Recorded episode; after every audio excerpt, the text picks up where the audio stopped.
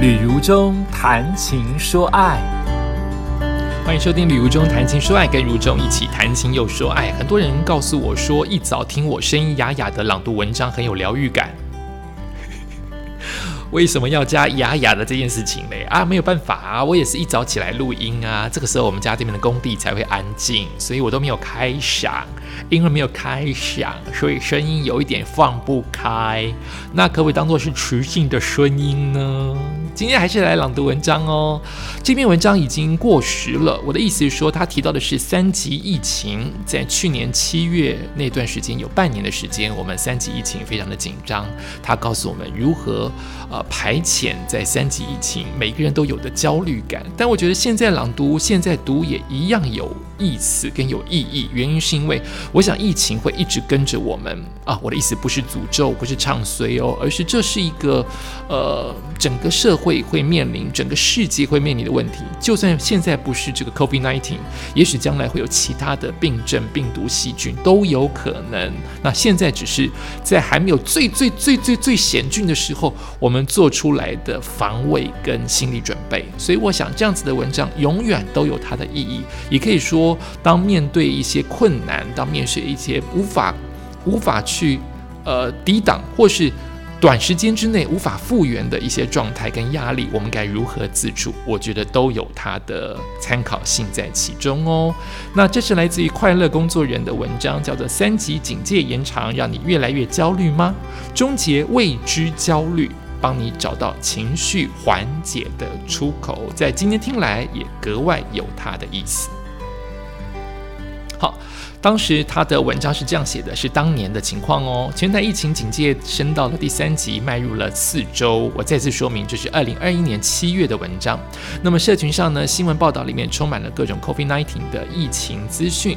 那么许多公司基于安全，也实施分流居家办公，学校也开始远距教学。许多的娱乐跟运动场所必须停业，让人跟人之间的真实互动与舒压休闲管道通通暂缓。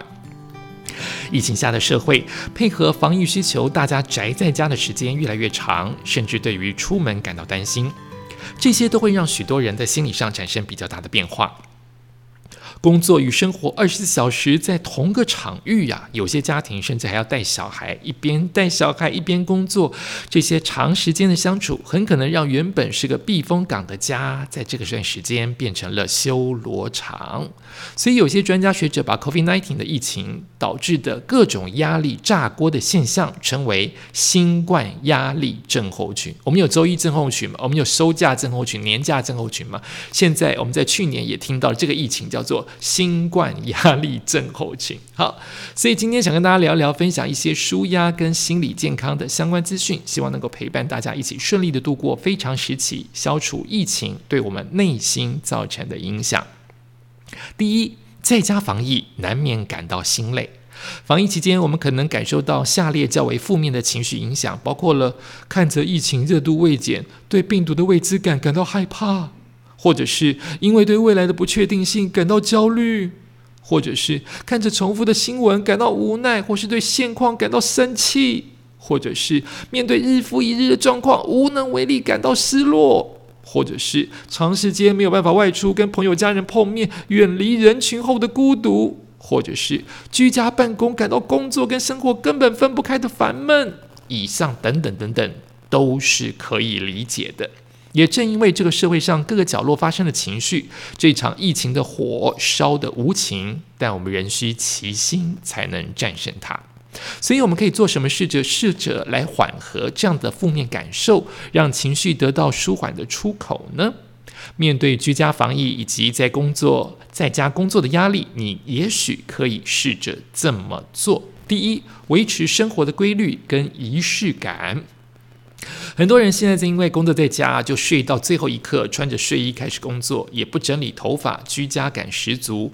我们建议可以试着找回以前通勤时的节奏，一样为自己打扮一番，在家也美美的，维持该有的仪式感。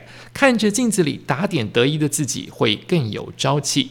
也可以因为省去通勤时间，让你能够好好的坐下来，在自己的餐桌或者是书桌喝杯咖啡，慢慢的享用早餐。用这样的心情，你会有不一样的一天开始的感受。第二点，记得跟家人、跟朋友持续的保持联系哟。虽然因为居家防疫需求，大家也许不太能见面，但现在三 C 发达，视讯打开，大家看着对方一起吃饭，一起喝酒，一起聊天，一起分享近况。因为长时间与外界隔绝，很容易让思考着眼在自己身上，有时候会让负面的情绪持续扩大。所以这个时候找人聊聊就很重要。疫情是一时的，所以记得维持社交。虽然无法见面，但可以打电话、视讯关心彼此。第三点，去做所有你之前曾经想过在家做的事吧。因为疫情之前可以出国，我们的娱乐选择五花八门，很多事情你是不是都会说，哎，下次再说，好，下次再做，好，没空。那我们现在就把它完成吧。比如说拼很多片的拼图，比如说追剧，比如说学习煮饭，学习插花，学习打扫，学习打电动，学着睡一天，学习还有什么可以这样看？看书。画画等等等等，好多好多，逐一完成，相信会有满满的成就感，因为你现在在家有的是时间。第四，适度的动起来，运动是舒压的好方法，这如中真的觉得很好的方法哈。如中在呃去年的疫情反而变壮了，因为我没没没没时间，不是没时间，一有时间就运动，一有时间就在家里伸展。很多人的健身课、上健身房的习惯都被打乱了。不过，运动真的是舒压和维持机能很重要的环节，所以挪一下家里的家具，还是可以维持基本的运动习惯，包括瑜伽呀、有氧啊、简单的肌力训练呐，或者是玩健身环呐、跳舞游戏呀，都很好，让自己动起来、流流汗，真的很舒压。我有很多的朋友都会在他们自家的阳台，或者是自家的天哎天台，不能讲天台，怎么讲？呃，顶楼哦，都做跳绳或者是重训的动作，所以即使现在你应该继续保持这样子的运动习惯。第五点，做好安全防护下，还是可以适度的出门。这并不是鼓励大家要出去群聚啊，而是想跟大家说，如果做好自我防卫、自我保护，通通都防卫好好了，找时间到家里附近人不多的公园、街道、河堤等等，维持社交距离，避开人潮，散步一下，晒一下太阳，有机会远远的跟邻居挥挥手，彼此打个气，仍然是正面的力量。这场防疫拉锯战真的很难。那么大家的生活习惯瞬间受到冲击，被迫改变，我们都在试着顺应呃这个环境，并且调试自己。你做得很好，让我们一起维持住。每个人尽量做到自己能做的，一起保持乐观，相信不久之后我们就可以拥抱彼此。这是来自于 Vita Box。他上面又补了一句：“本文刊载于 Beta Box，居家防疫与 WFH 让你压力更大了吗？专家提醒，小心新冠压力症候群。”提供给大家。呃，那一段时间真的很苦，但是我们走过来了。现在我们是不是要一直看归零这件事情？我的看法是不是这样看，但是免得有争议，我们就不在 podcast 当中说。总而言之，我们尽可能的保护自己，让自己健康，让自己有防护力，才终究是抵抗所有疫情的最重要的部分。也感谢你收听今天的旅游中谈情说爱，我们下次再见。